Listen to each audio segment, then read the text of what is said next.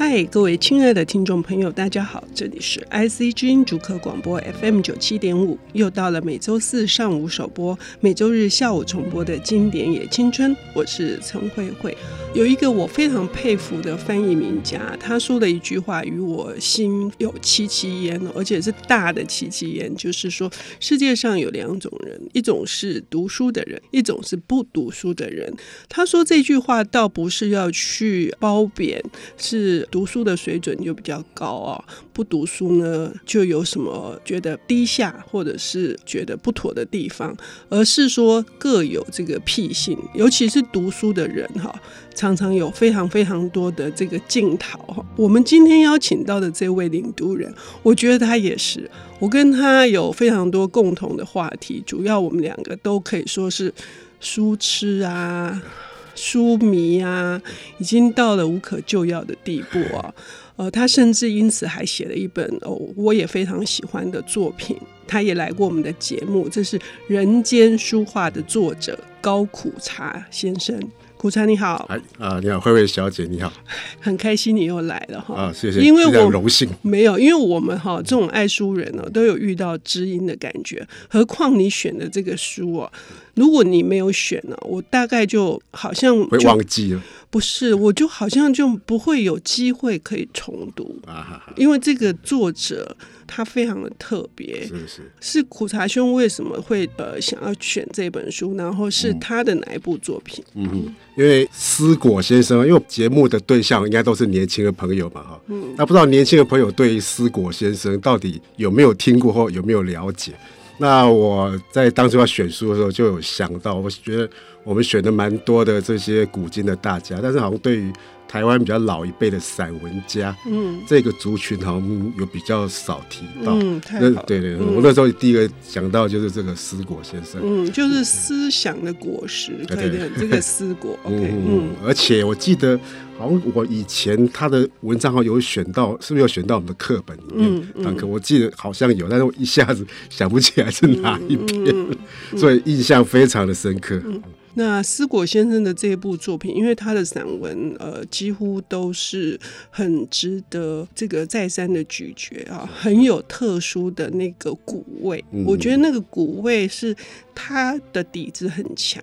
嗯、那那个苦茶兄所选的这一本是《远山一抹》，远山一抹听起来很像国画的一种技法，是不是？对对对对，其实他用意也也是在这里。嗯呃，因为思果先生他的著作非常的多了，他有三大类嘛，那就是散文类，还有他翻译的翻译人家的，嗯，然后跟一个翻译的学术理论的方面的书，嗯，那主要重点在如果在这个散文类的话，也有二三十本了，嗯，那我们做这个经典的这个回顾的话，因为有些书要选的话，可能书店找不到了，嗯，那所以我就从这个目前书店还可以找到的这边再来去找，嗯，那正好远山一抹呢，在这个三民书局他们出版的，嗯，那在他们这个店里面也还找得到，嗯，而且这个也是他比较后期的著作。他退休以后了嘛，嗯，对，已经已经很后面了，是，在在远山一抹之后，大概只再出一两本而已，嗯嗯嗯，所以说算是他很成熟时期的末期的作品，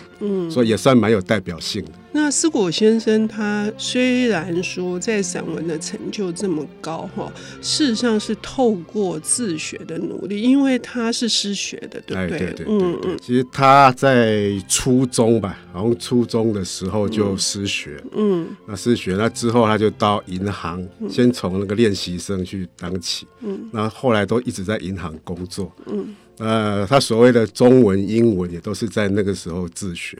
嗯，慢慢的学习，嗯嗯，所以千万不要好感慨哈，就是说我们常常会错过一些学习的一个黄金的时期。就是思果先生自己也很哀叹嘛，哈、嗯，就是说他如果在他那个青春的岁月里面，不是为了生计而能多读书，可是事实上他读书的成就这么高啊，对 对对，对 对，他文章里面有提到，其实他一开始也不太相信他自己。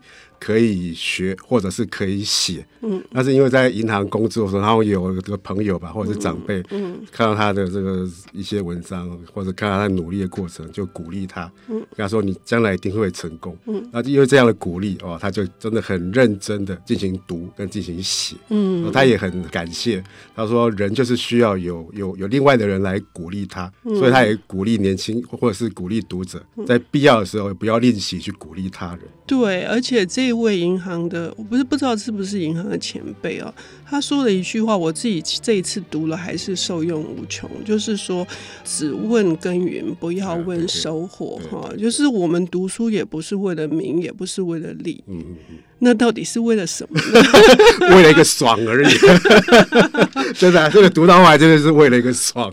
也就是说，让你的心情很愉悦，对不对？嗯，我觉得对，能够办到这一点已经是很厉害了。就是我们会因为读书而快乐，对对对，而且这个快乐好像任何的事情所没有办法满足的。对对对，嗯，所以一开始我跟听众朋友讲的这种读书的人跟不读书的人，其实就是你能不能从读书里面得到快乐嘛？哈。那思果先生哈，他的那个这个翻译方面的理论研究，也就是已经是名著了。但是《远山一抹》这里面有哪些篇章是苦茶你想要介绍给听众朋友的？嗯，这一本书它有分四个大章节嘛，哈、嗯。第一个章节是文学研究，嗯，第二个是写作，第三个是语文，最后是书和读书。那这本的那个整个的概念啊，我觉得它前面的序就讲得非常的好。那这个序啊也是很短，短短的而已，大概我看大概一百字左右吧。这个序本身就是一个很好的一个示范。比方说第一段，它就直接就破题了。然后说这个集子里面收的是我近十多年写的关于文学和语言啊、语文研究、写作经验、书和读书的文字他希望年轻朋友，尤其是自学、爱好文学也写作的，可以在里面找到对他们有用的篇章。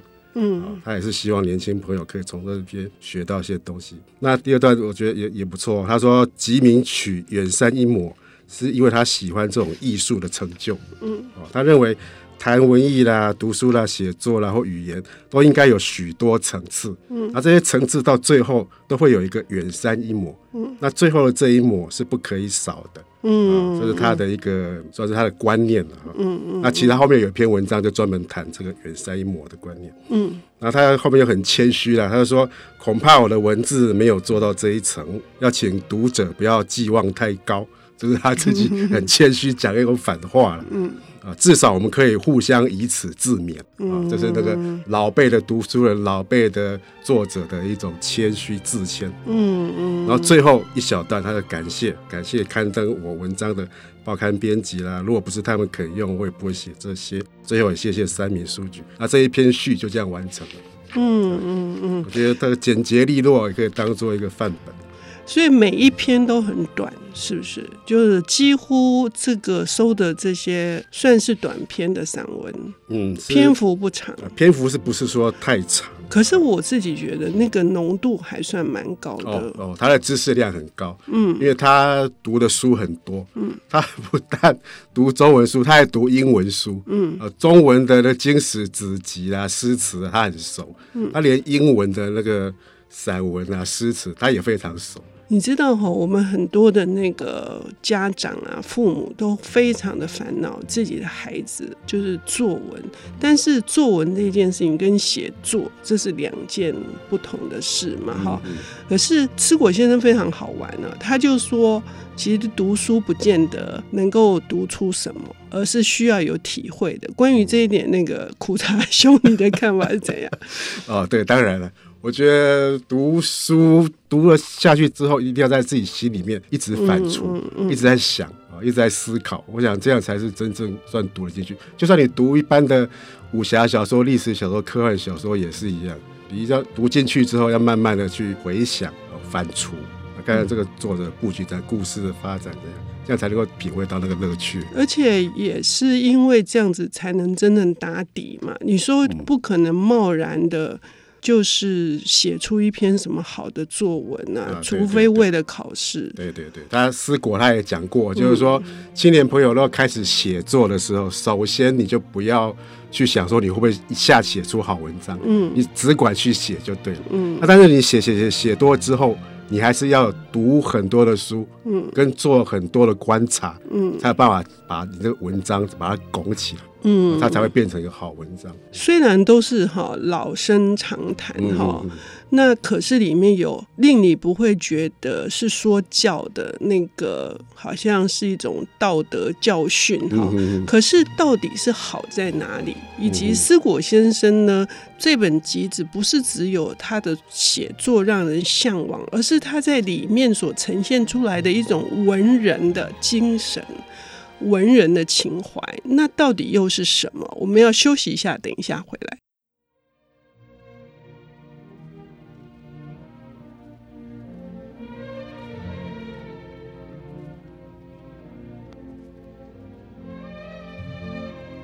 欢迎回到 IC 之音竹科广播 FM 九七点五，现在进行的节目是《经典也青春》，我是陈慧慧。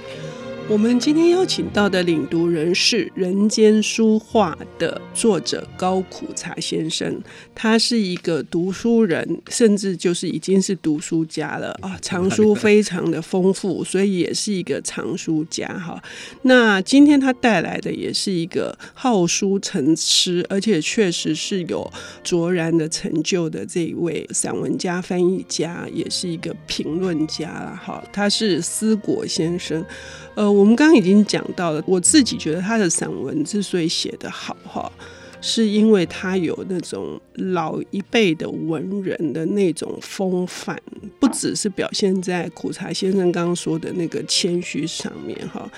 要不要来跟我们谈谈这一点？他是一个怎样的人呢、啊？好，呃，刚刚有提到说他的文章乍看之下是有那么一点老生常谈的哈，嗯、因为他是在那个时代那个时候写出来的东西。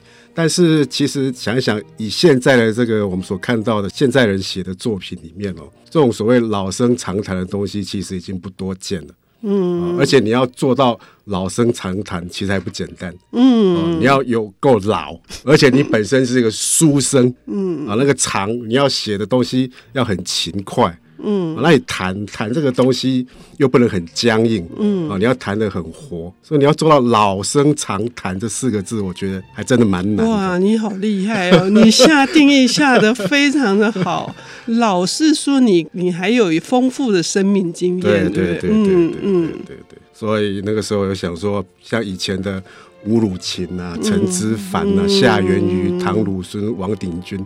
他们都是这样的人物，嗯嗯嗯、也许将来有机会再介绍他们的东西。嗯嗯、那再回到思果先生，那当然他的脑子里面有还蛮深的这个中国儒教的这个思想在里面，嗯嗯、再加上他本身又是很虔诚的天主教徒，嗯、所以这种教育之下，他的一些言行 会比较一个老古板一点、拘泥一点的，嗯、甚至被人家朋友说很迂腐。又迂腐的很可笑，嗯，那我想可以说几个故事了，嗯，比方说这个他太太啊，他太太比他大四岁，那他在求婚的时候啊，他太太就说：“我年纪比你大，你以后一定会变心。”那思果就说：“我对主发誓，我永不负心啊，因为他是天主教徒嘛。”后来果然是做到了，然后他是说，其实呢，他也是喜欢美女美女啦，但是他想要对他老婆的这个誓言，因为他曾经发过誓。他就马上悬崖勒马，然后勒马到什么程度呢？就是说，像女学生啦哈，或女编辑是不能够自己一个人跑到他房间去，一定会被他赶出来。然后那个夏志清的老婆听说这个事情，就跟夏志清讲：“哇，你朋友这个样子。”夏志清就跟他说：“他其实迂腐，这个迂腐。”那其实另外就是我还看一些资料，有看到这个像我们大师的余光中先生啊。他以前在香港的时候，跟思果啦，还有这个乔治高啦，嗯，林以亮就是宋琦林以亮，还有梁启华、黄国斌这几位，他们都是很好的朋友，那常常在一起聊天啊，开玩笑。那余光中就有回忆啊，就是有一年呢、啊，那个高克义就是乔治高，嗯，啊，他要回美国。那这个乔治高先生呢，他这个也可以好好介绍一下。他我一直以为他是一个老外，我一直以为他是一个。中文很好的老外，其实哦，后来才晓得原来不是，他其实真正的是中国人，只是说他是在美国出生，然后三岁才回中国，然后读那个教会学校，然后，教会办的中学、大学，然后受中国教育起来，然后他的中文、英文都非常好，但是他的作风作为。非常洋化，就是比美国更美国的 中国人对对对。对，人家说他比美国人更懂美国人。是那天他们在香港要送他回美国，然后就余光中啊、思果啦，然后宋琦的夫人啊，还有一位女同事在机场送别。那送别的时候，那个高科一就用西洋的的那个礼节嘛，跟两个女士抱一下，然后左右亲一下颊。这是西洋的礼节，嗯，那但是送别之后呢，大家全部人又回到那个余光中的家里面，然后但是这个思果就在里面，在大家家里就感叹，就说：“哎，怎么可以这样，当众去拥吻人家老婆？” 然后余光中就说：“怎么样，当众不行啊，不然你是要私下做吗？”然后现场大家都在笑，然后余光中就问你，就问思果说：“那个时候被亲的人有不高兴吗？”然后思果就说：“那怎么会？”那余光中说。啊宋琦自己都无所谓，你为什么为古人担忧？然后余光中又接着说：“依我看哦，根本是没事儿，倒是你。”思果就说：“我怎么样？”那余光中说：“其实是你心里是不是有点羡慕高科一？” 这些文人交友都可以，也是可以变成一篇很好的文章。对对，他们很喜欢，他们很喜欢自己私底下嗯互相调侃调侃，然后开这种玩笑。那不过这种小故事就可以看出来这个思果的一个性情。那其实思果他本身他也很会讲话，嗯，他很会聊天。他一聊天，听说会让人非常入迷。就像有一次，他就也是在余光中家里面跟他聊天。然后聊聊很高兴，但是聊到后来，余光中突然想到，哎，不对，刚刚这二十分钟我跟他聊的内容都是思果在讲他的痔疮 怎么形成、怎么发作、怎么去处理，哎，怎么话题会变到这边来？哦，那还有一次也是他们要去那个香港嘛，好像要去香港岛，呃，不是去九龙，去九龙参加宴会，然后他们大学在沙田，是比较九龙比较偏北的地方，所以那个余光中开车载思果。往南边开，那只要开到九龙就可以了。但是因为路上思果又跟他聊天，然后聊的话题又非常的精彩，那余光中一听也听到入迷，开着开着竟然就车就进了那个过港隧道，他就从九龙开到香港，那目的地是九龙啊，那没办法，他只好开过去，再绕一圈，再开回来，就一口气就缴了两次过港隧道的费用。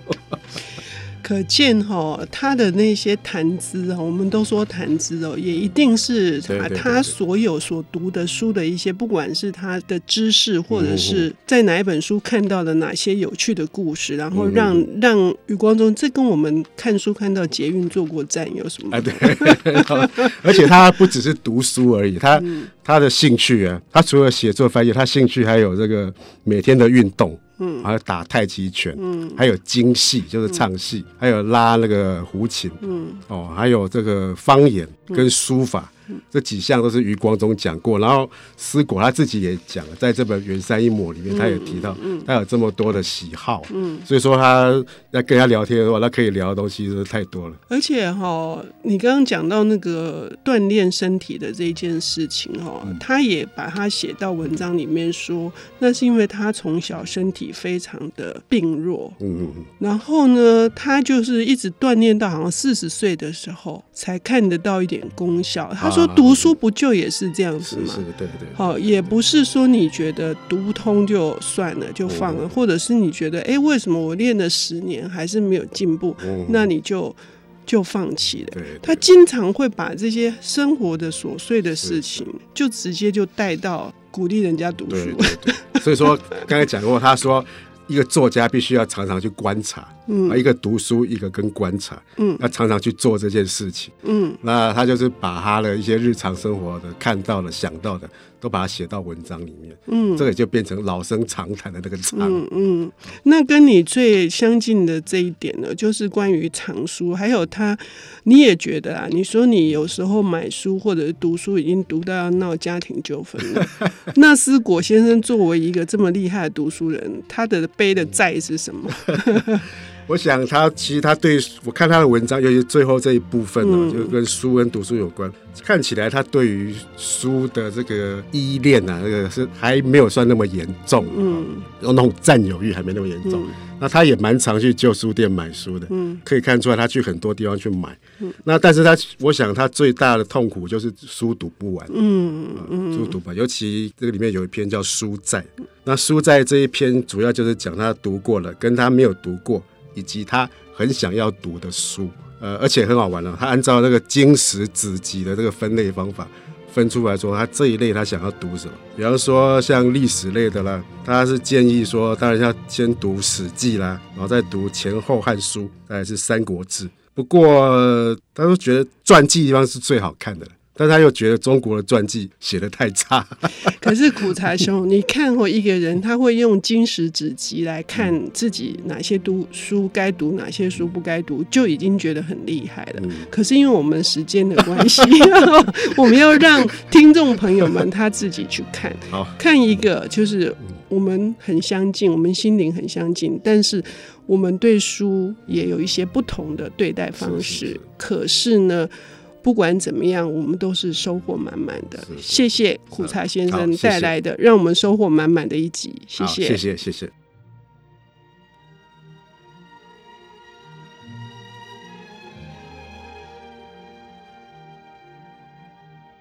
本节目由 IC 之音与瑞木读墨电子书联合制播，经典也青春与您分享跨越时空的智慧饗宴。